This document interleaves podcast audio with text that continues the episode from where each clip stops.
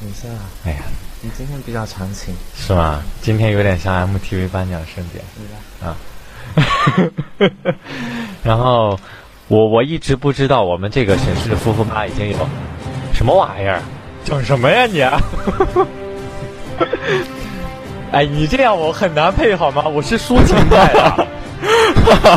好了好了，不闹不闹不闹。对啊，这是拿个火箭绑上我发射准备。那个，就是给你配一个奥斯卡盛典的背景音乐。啊，明天开始就叫沈立伟，太空狗。那个，然后那个沈氏夫妇吧嘛，我我一直不知道已经有一年的时间了，我以为顶多可能就半年多的时间，因为感觉过的时间实在是太快了，转眼就已经到了一年的时间了。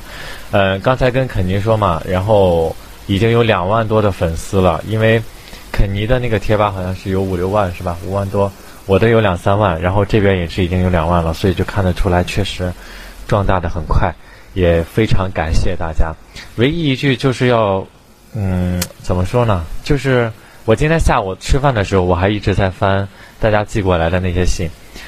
呃，从来没有想到感情上可以受到那么多人的关注和祝福，这个是我们要去感激和感恩的一点，因为这已经成为我们生活中很重要的一个部分、一个环节。